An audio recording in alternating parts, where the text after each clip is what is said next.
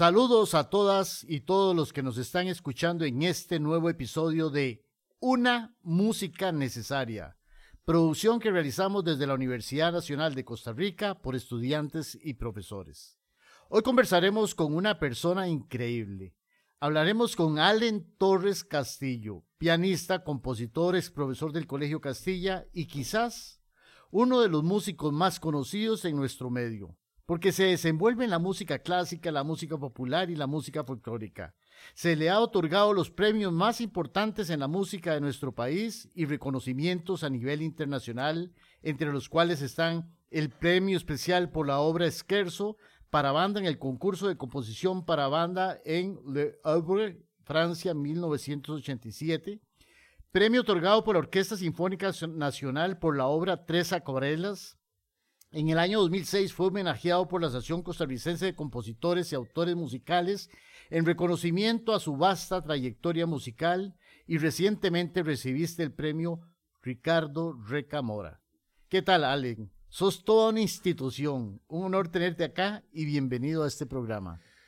Buenísimos días y, muy contento y muy halagado por, por esta llamada, por esta convocatoria Luis Fernando, te, agradezco mucho el que me hayas tomado en cuenta.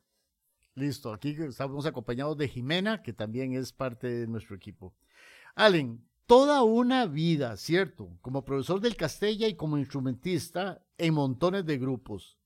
Vamos a ir empezando por, cuéntenos un poquito sobre cada uno de esos premios y menciones que has tenido a, a través de tu vida. Bueno, e, el premio fue, ah, bueno, también haber tenido la madre que tuve, que ya la, ya la perdimos ya casi un año, pero bueno, eso fue una de las, bueno, empezó ya la historia. Después... Em, ¿Cuál ha sido tu influencia de tu madre? ¿Por qué? Eh, me, se hizo cargo, bueno, desde, bueno, desde que me dio la vida, porque tuvo que enfrentarse a, a un autismo que tenía yo desde, desde muy chiquito, ya, eh, en la época en que me tocaba hablar, pues no hablaba. Entonces, hasta los cinco o seis años ya fue eh, despertándose ya la cuestión del habla. Entonces ya se me había diagnosticado un autismo, una cosa así.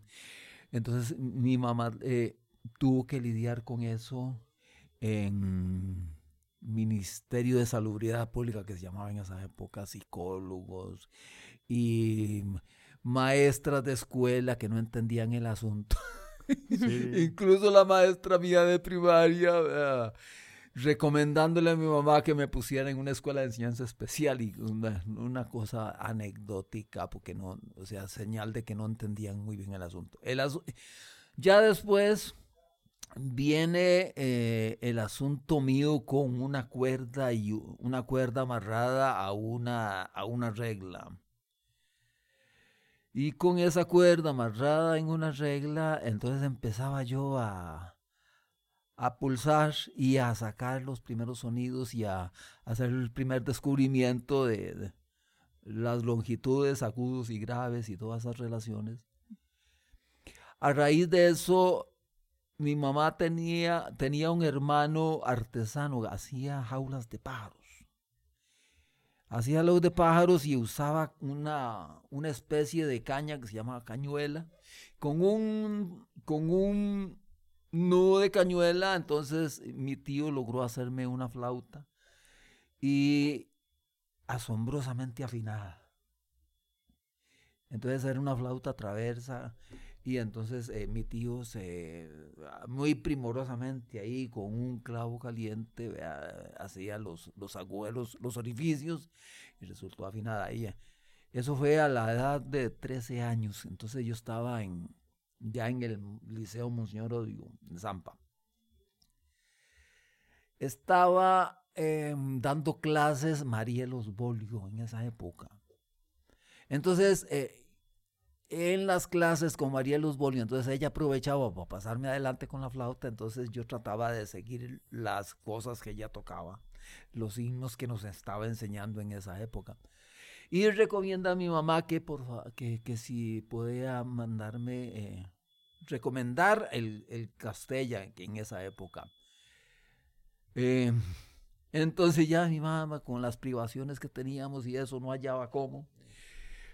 La historia fue que ya me, me decidí y, fui a hablar con Arnoldo Herrera. Una lluvia, pero bajo un aguacero. Y allá me fui con la flauta ahí en la sabana a hablar en la oficina ahí con Arnoldo Herrera.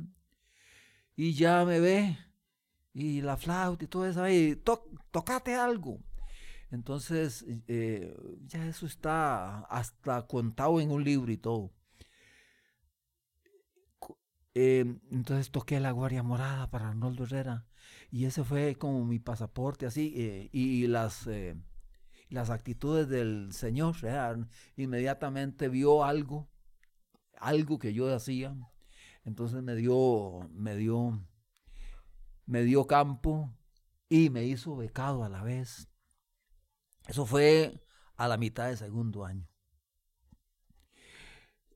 Eh, conocí a Lucy Barquero, conocí a Cecilia Cabezas, conocí a Claudio Brenes, ah, a Ricardo, a Ricardo yo, toda esa generación. No, no, un, personal muy especializado ah, y con las limitaciones que había, pues se hacían cosas. Había un teatro y... Eh, y entonces yo maravillado ahí, porque venía, viniendo el Monseñor Odio ahí de cuestiones académicas y, y ver eh, el teatro y ver este, actores y ver vestuarios y una cosa que no había visto, eh, que me, me impresionó de entrada fue que tenía, entre las materias que tenían era un coro de poesía. Yo nunca había visto eso una serie, no, no coreografiado, sino que em, así con movimiento escénico y la gente recitando versos de Jorge de Bravo, por ejemplo. Yo no había visto eso. Entonces, maravillado yo con eso. El asunto fue que ya me logré graduar en quinto año. Bueno, eh, estábamos hablando antes de la entrevista de Juan de Dios Pérez, pues, eh, bueno. Eh, inicialmente, como yo llevaba la flauta de caña, entonces yo, según yo, iba por flauta traversa. Entonces, hasta que hasta la, la, institución tenía en ese tiempo una flauta ahí, entonces la nos la compartíamos varios. una, una, sola flauta. Una flauta, sí. Entonces, por las privaciones que yo tenía, todavía no estaba así como muy acomodado. Y, pero en eso, en eso cambia el profesor de trombón porque estaba don Jesús, ay, ay, ay, se me olvida el nombre, don Jesús Brenes de la banda de San José y de la, de la anterior Sinfónica Nacional. Pero don, Jesús Brenes en ese tiempo se estaba retirando, eh, iba para otro lado, y entra don Ángel Salvatierra, que resultó ser el abuelo de la ministra Silvia Durán. Una, una historia, pero graciosísima. Y entra don Ángel Salvatierra y yo inmediatamente me enamoro del trombón. Pues, una, revelación fue, porque yo sentía curiosidad, cómo es que movía la vara y, sacaba notas y posiciones y, eso, y todo, eso yo lo aprendí con él. Ya descubrí lo que llaman ustedes la escala de los armónicos desde, esa época. Una, historia, pero, pero simpática. Y con, con don Ángel, entonces yo logré hacer mi examen de trombón, mi examen de graduación de trombón ya para quinto año, año 72. Para ahí, para ir ubicándonos en fechas. Sí. Sí, sí, una cosa, una cosa muy chistosa. Entonces, eh, fue una, eh, esos tres años que estuve ahí en el Castella, entonces tenía que pegarme un carrerón porque había ya compañeros tocando. María Luisa Meneses de compañera, nada más y nada menos. una cosa, pero, pero simpatiquísima. Y entonces yo con ellos eh, tuve que apurarme.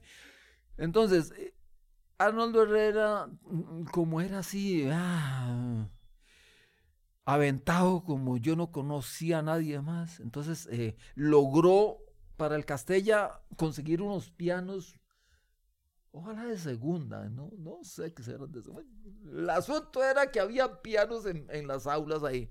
En esos pianos había chance de practicar en los recreos y ahí me, ahí, me iba haciendo. Entonces, a la par de, eso, eh, ya trombón, ya piano, eh, ya, ya tocaba guitarra con mis vecinos. Entonces ya, eh, eh, integrar la estudiantina. Entonces, para que vean ya con la guitarra en la estudiantina veía un contrabajo ahí. Y a veces no había contrabajista. Entonces yo me ponía de travieso, ya sabiendo lo de la guitarra. entonces ya cubría, cubría en cierto momento también el, contrabajo con la estudiantina.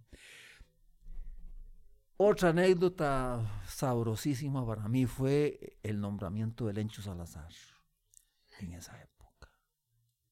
Mágico fue asunto. ¿En el Castilla? Sí, mágico. Oh. Mágico fue asunto, porque entonces ahí, a través del Lencho, yo aprendí a amar la música costarricense. Hasta la fecha. Una cosa, una cosa lindísima.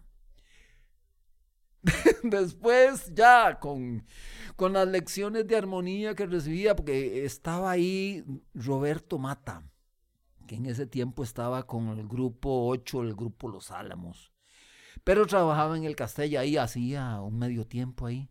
Pero con Roberto aprendí lo que, porque Roberto venía de, de recibir clases con don Bernal Flores.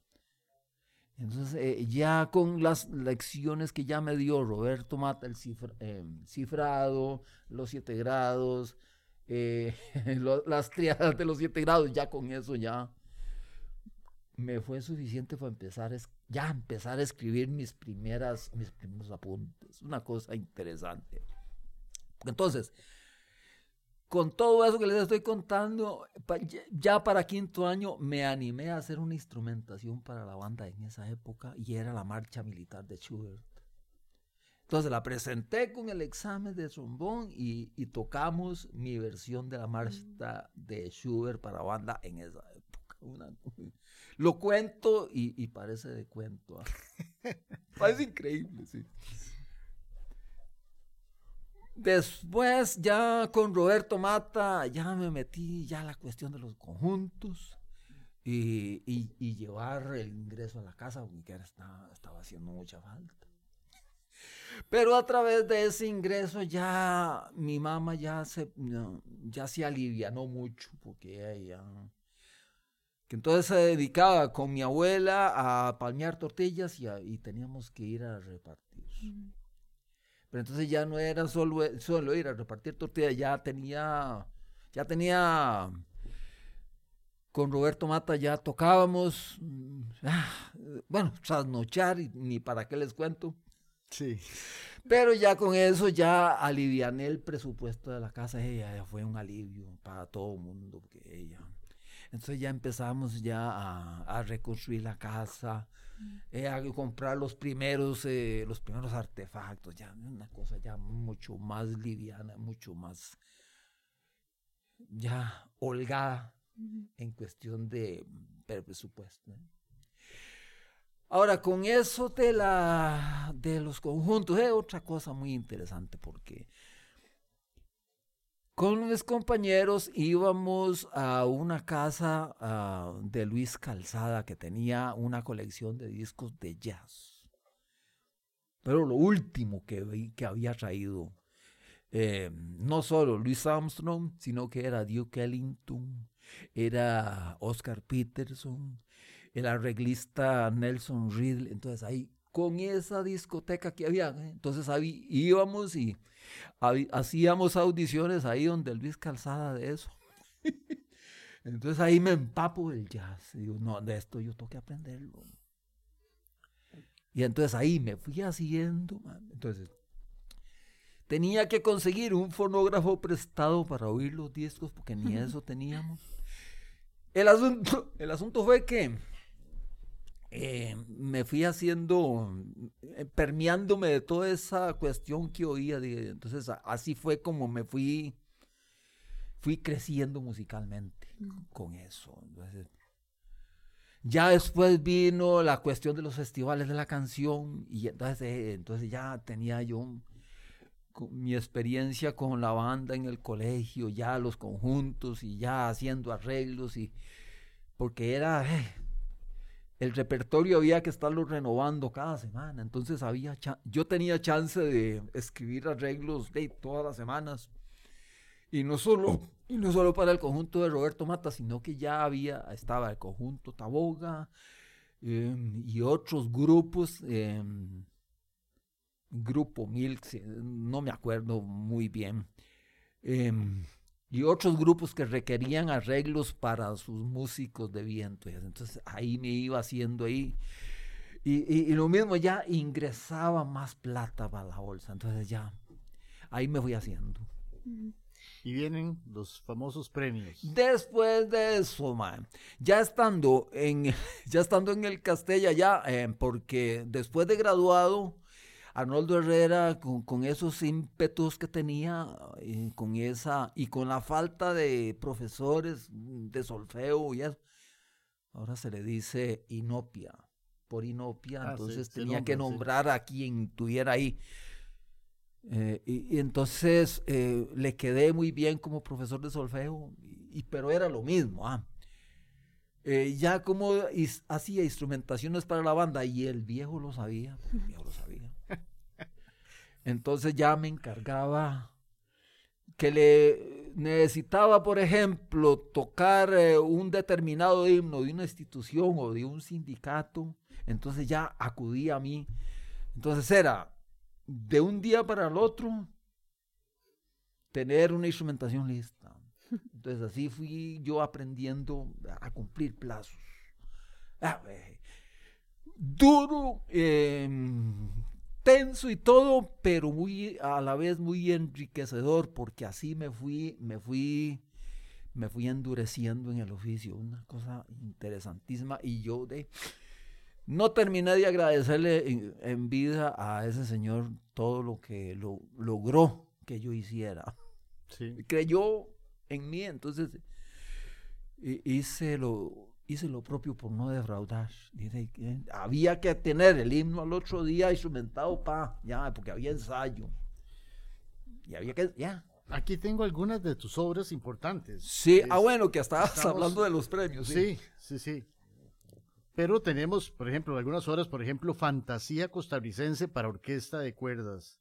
Tenemos una suite en si bemol para orquesta de guitarras. Tenemos tres acuarelas eh, tenemos un capricho para guitarra y también el hondo amor navideño. O sea, estas apenas las escogí, pero sé que son muchísimas, muchísimas más. Sí, tengo tal vez un catálogo 80, 90 obras, una cosa así ya, digamos, que yo reconozca como paridas por mí. sí, sí. Se consiguen, se pueden ver, están grabadas. Estoy en eso, estoy en eso. Hay algunas, no todas, no todas están grabadas. Eso es lo, eso es lo que yo quisiera, ah, ir, ir sacando cosa por cosa ahí. Pero, por ejemplo, la marcha de la tropa del 56 tiene, a lo que yo sé, tres versiones, una cosa así, y grabadas. Después, querías que te contara lo de los premios, es que había que devolverse un poquito porque, eh, bueno, que ya está hondo nombrado en el Castella, entonces me acerca Sergio Herrera, el hijo de Arnoldo Herrera, que en ese tiempo tenía la, responsabilidad de la banda, la dirección de la banda. El asunto es que Sergio me, le llega una, una invitación, un, un panfleto del festival, eh, del concurso este de banda en Le Havre, año 87, composición para banda sinfónica. Ella, eh, y otra vez, eh, vos, vos, lo sabes, a sudar otra vez. y entonces ya pude mandar la obra a Le Havre, Francia. ¿Con cuál obra fue que eh, eso, Esa se llama Esquerzo para banda. Hay una, hay una versión de la banda de Cartago con Ricardo Vargas, que creo que, creo que, la, creo que la grabó. Me parece que eh, se, puede, se puede reclamar. El asunto fue que, para ver, Previo a, previo a saber yo la noticia de, de Francia, me llega un telegrama de la Unión de Compositores de la Unión Soviética.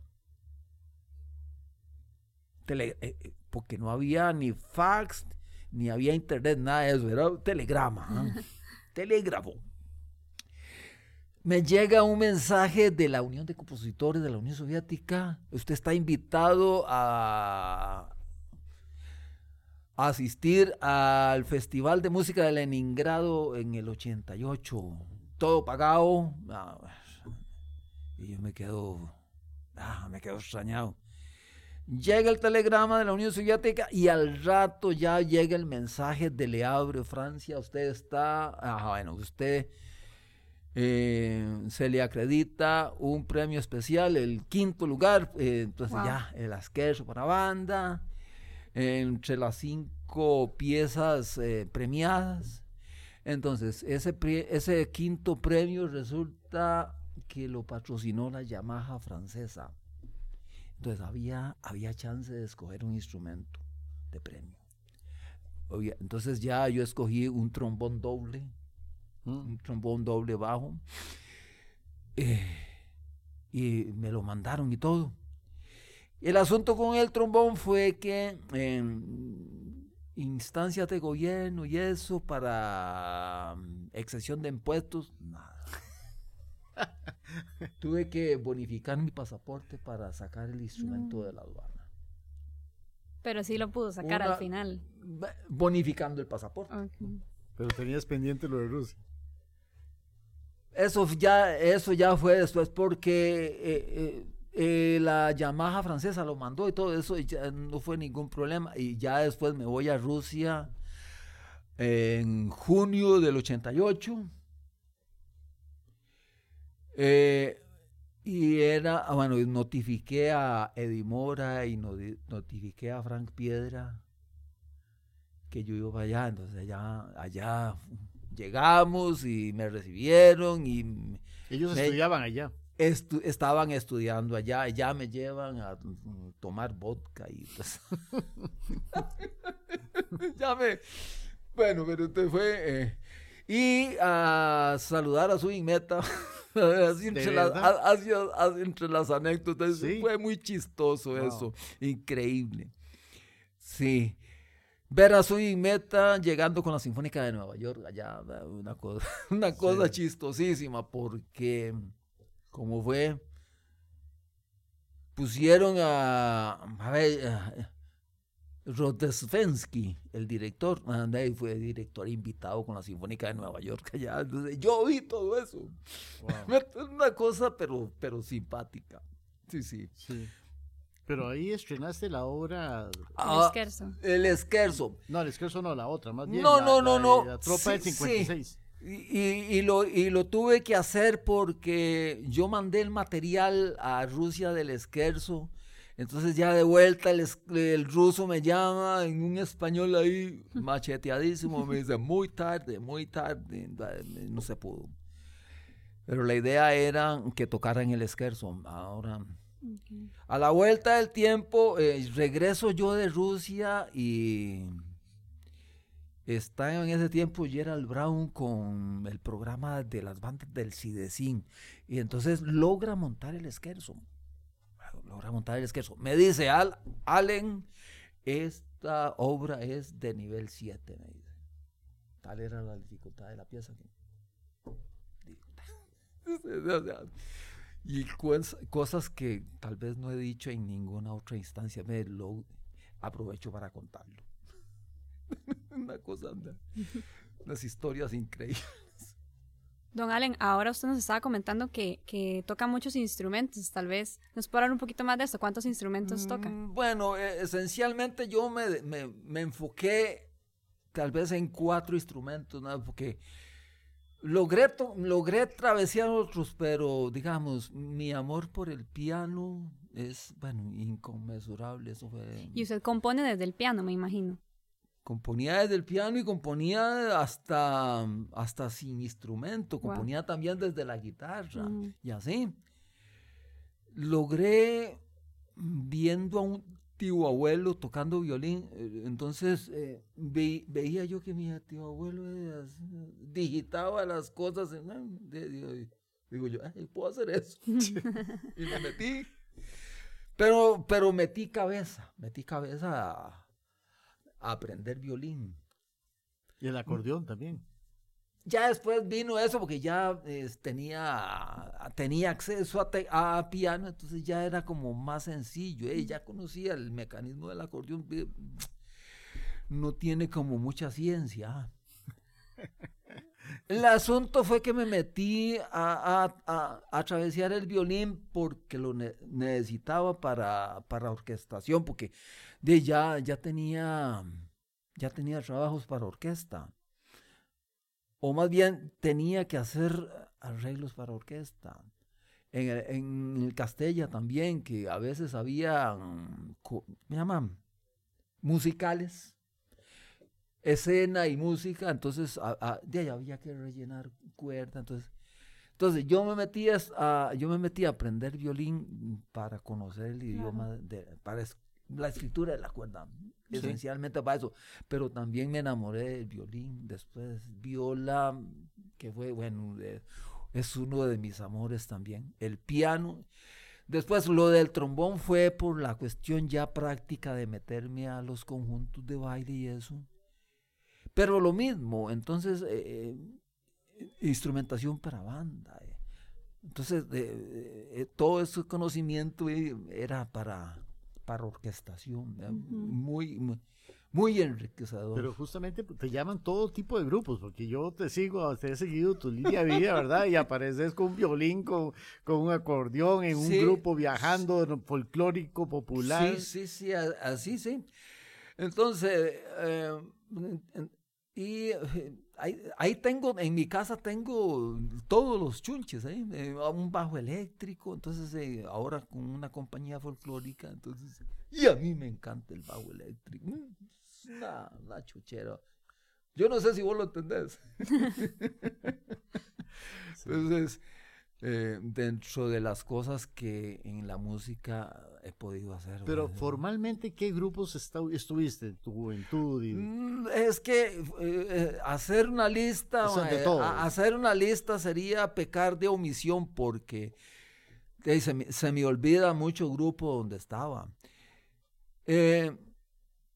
primero, primero, mm, ni, ¿cómo es? Estando en, estando en quinto año, ya, ya, em, me acuerdo que venían, dos, dos hermanos salvadoreños en esa época, y yo estaba en quinto año, los hermanos Nunfio, Ezequiel y Gilberto. Ezequiel, em, pianista, director de coros y eso, y Gilberto, que era violinista. Entonces, em, el, papá del concertino que estaba, José Aurelio, el papá de José Aurelio Castillo, el padre. También violinista. el violinista. Entonces ya con, con, este eh, señor Dunfio eh, ya me conocen el Castella, ya le dice a Aurelio padre que tocaba guitarra y necesitaba un bajista pero el asunto que Aurelio Castillo no tenía bajo, entonces tenía que tocar el, el bajo con una guitarra eléctrica. Entonces ahí, esa fue eh, una de las primeras cosas. Sí, sí. El, eh, Aurelio Castillo, el Club Unión y todo, esa, todo ese ambiente donde él hace el tenis club y toda esa cosa bonita. Después fue con... También estaba en el Castella, estuvo que conocí a Carlos Guzmán. Y entonces ya Carlos Guzmán se dio cuenta que yo tocaba el trombón y me llama, ve, ya ves el trombón, que no sé qué. Entonces integro Arcoíris Musical una corta temporada. Y lo mismo, ¿ah? tocando trombón y ya viene la música del gran combo y ya. Entonces ya me ponen a hacer las transcripciones y eh, yo lo mismo, es, lo de siempre, escribir. Eh, después de Arcoíris Musical me voy a donde Roberto Mata, y ya toco otra temporada con Roberto Mata, em, arreglos, ya conozco otros grupos estaban ahí de la época, sus diamantes, Alfa 7. No, son, son innumerables grupos, ¿verdad? Y que, que podría cometer la una misión de, dejar alguno por fuera dentro de los que yo recuerdo. Man. Sí, y has, has eh, elaborado, te has incursionado en la música vocal. Tengo, tengo varias cosas, tengo varias cosas. Ese, ese, esa, ese nombre que dijiste, el hondo amor navideño, es, es un villancico para coro, para coro mixto. Eh, hice también que no se ha estrenado como tal, estoy esperando la ocasión propicia vino, estaba en ese tiempo ya estudiando en la Universidad de Costa Rica, vino Blas Ateortúa, de Colombia, que acaba de morir. Entonces vino a dar unas charlas a compositores. Eh, el asunto fue que en el taller que nos dio Blas Ateortúa, entonces yo compuse lo que se llama... Un divertimento para orquesta de maderas y coro mixto.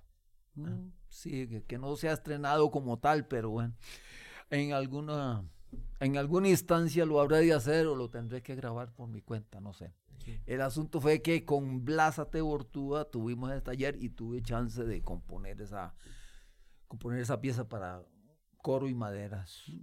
Eh, Amelia Barquero, recién venida al Castella, cuando ya, después de mi quinto año, que ya la nombraron, entonces que estaba a, cargo del coro en esa época. Con ella, con ella logré hacer muchas, muchas transcripciones para coro.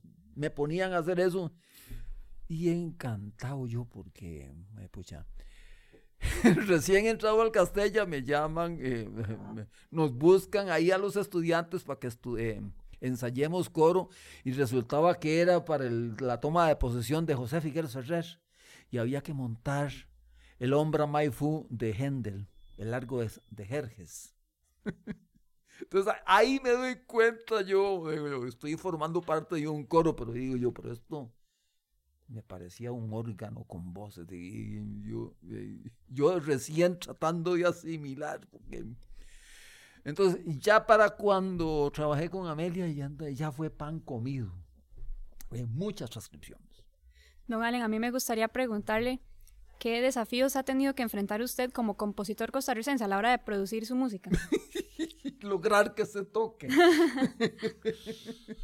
Lograr que se toque. Pero entonces, eh, tal vez, eh, tal vez yo he sido un poco pasivo en eso y tal vez eh, lo hago tal vez porque me lo han pedido o por encargo, eh, pero así. El desafío fue em, para ver, no, no, lo que te contaba antes, la marcha militar de Schubert para la banda a mis 16, 17 años. Sí. Esos de, eh, retos que uno se pone después, después cumplirle a Arnoldo Herrera con las cuestiones que había que hacer, digamos, esas instrumentaciones para banda de un día para otro. Eh, para ver, eh, que me estás, eh, retos, bueno. Después de que estaba con los conjuntos ya en la época de Roberto Mata para adelante, eh, se organiza lo que se llamó el Festival Centroamericano de la Canción. Entonces venían figuras de Centroamérica. Eh, el asunto era que mm, entre las personas que conocí en el Castillo estaba Lionel Obando. Entonces, Lionel Obando en esa época estaba con los Álamos, me parece una cosa así, para ubicarnos en una época. Entonces, el Lionel Obando me, me acerca un cassette y eran dos canciones de Carlos Mejía Godoy. Esa es otra anécdota sabrosísima. Sabrosísima por, por todo lo que se vino después que era em, dos canciones de Carlos Mejía Godoy que venía precisamente para este evento del Festival Centroamericano de la Canción. Em, a ver. Eh, se viene la final ya del Festival Centroamericano, no me acuerdo si era en el Estadio Nacional, el Estadio de la Sabana, el, el antiguo Estadio Nacional o el, no, no, no, el Ricardo Saprisa todavía no, no estaba construyendo, no tendría que ser en el, en el Estadio Nacional.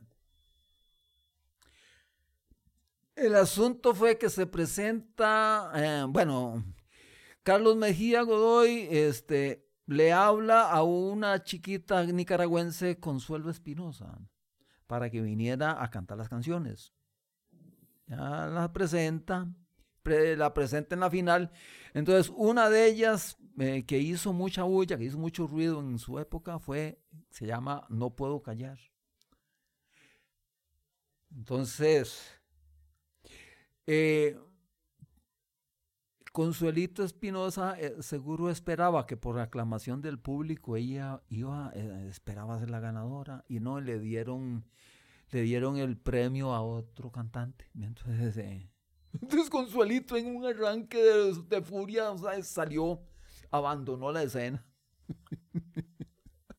Una historia pero simpaticísima. Eh, entonces, para la cuestión del Festival Centroamericano, en ese tiempo estaba lo que se llamó la Indica.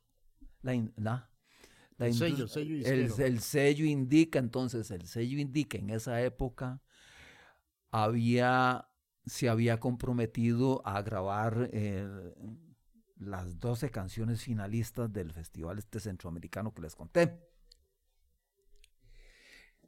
Y para grabar, eh, no puedo callar, entonces como Consuelito Espinosa hizo ese desplante en esa, esa noche, eh, entonces convocaron a nada menos que Cecilia Mitchell para que se hiciera cargo de, la versión, que es la que, es la que se pone en la radio. Wow. ¿Ah? Sí, Pero Cecilia Meches, ven, ahí no hay palabras. No, no, no. Sí. Tenés también un hijo compositor, Alonso, ¿ah? O sea, ahí quedó, quedó la chispa. Bueno, los retos que me preguntaba Jimena, eh, este, sacar adelante una familia. Bueno, eh, con mi esposa, eh, la mamá de Alonso lo pude hacer porque hombro a hombro, a medias, como una sociedad. Eh, el asunto fue que, bueno, tengo cuatro hijos con ella, dos varones y dos muchachas. Entonces, no solo Alonso, que salió compositor, sino que ya travesía, compraba yo un sintetizador y compraba una batería electrónica. Entonces ya mis dos hijos em, veían ya en edad escolar viéndome trabajar con eso y, ya y se pega Alonso. El resto es historia. Sí, sí, sí. Alonso y Pablo entonces aprendieron de mí esta, este oficio eh, eh, eh, Pablito toca piano así tímidamente, pero después entró al Castella, ya estudió percusión, ya de toca batería y dejó la percusión por ahora, se dedicó al diseño gráfico y a la animación. pero siempre amando el arte. Después está em, mis dos hijas, Maricel, que me dio un patatús a mí de 12 años. Papi, yo quiero aprender trombón. Trombón. y aprendió, a, aprendió el trombón y ahí ya se, se logra graduar con Martín Bonilla ahí en la Universidad de Costa Rica y estudió también enseñanza de la música y entonces ahora eh, la nombraron en el Colegio La Salle, entonces estaba a cargo de, la, Mm. de la banda en el Colegio La Salle, la profe, ya, tocando trombón y, y lo mismo, ¿eh? y, y le tocaba hacer eh, lo mismo, le toca hacer eh, las transcripciones para sus alumnos, eh, lo aprende de, de- Sí. de este servidor. Y mi hija menor, Hazel, que se dedicaba a la danza, se dedicaba a la danza y con, trabajó mucho con Rogelio López, en- entre otros. Una, En una- danza, sí. una duda que tengo. Sí. ¿Está editada tu música? ¿Hay algún libro que se pueda ver, las partituras, tiene acceso? No, no, hay. no, no. Yo tengo que hacerme cargo, yo tengo que hacerme cargo de eso, porque to- a- a- hasta el momento no. Solo, en- solo en Estados Unidos que logré, logré llevar, eh, para ver, un, uno de los tríos para maderas, que, que ese sí está editado. eh, nada más. Hay otras cosas ahí editadas para ver, es que... Pero es una pena, porque si hablas de, muy, de más de 80 obras y que no se pueda conseguir partituras, ¿verdad? Bien editadas, bien hechas, en Ahora, un librito. sí, no, no, en, en eso, de, a través de, de la Universidad de Costa Rica o el, ¿cómo que se llama la biblioteca esta de, del patrimonio? Sí, la que tiene la Universidad de Costa Rica. Sí, De- Sí, que, sí, donde estuvo a cargo Samira Barquero. sí, sí, sí, está dentro de la escuela el de Artes Musicales. archivo, ajá, el archivo que tiene la escuela de mus, la escuela de artes musicales. Ahí están tus obras. Ahí hay, hay, hay algunas cosas, no, no todo. Mm. Pero sí, de, yo, de por mí yo quisiera editar Sí. esas obras. Y, y en estos momentos, bueno, aparte de ese, de ese proyecto de editar y grabar, ¿tenés en mente algún proyecto grande o importante? Eh, por hacer cosas, siempre quiero hacer cosas. Ahí tengo un pendiente. Tengo pendiente un poema de, de Rubén Darío que lo quiero hacer para orquesta y coro. pero, ah, Vamos a tener que esperar, que todavía no está listo. Y esperar una ocasión, ¿verdad?, de patrocinio, porque vos sabés que mecenazgo ah, es Ah. nunca como antes ha sido tan necesario. Sí. Vamos a aprovechar y escuchar una de las obras tuyas que se llama Fantasía Costarricense y después regresamos dentro de un momentito.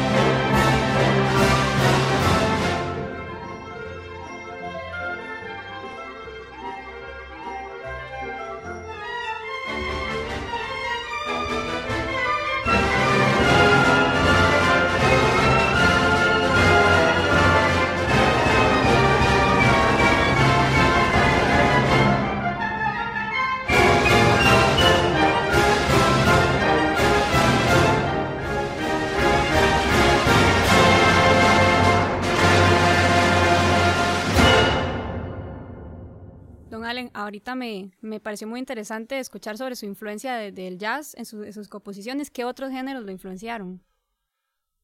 Es que eh, repasar 50 años de historia no es fácil, se me van cosas.